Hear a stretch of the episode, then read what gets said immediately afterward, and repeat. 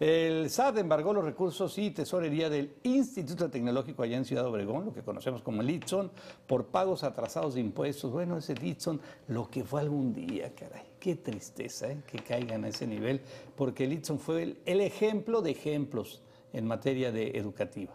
Una escuela de veras. De, de mucho prestigio. Por favor, suscríbase, hágale like a nuestros contenidos.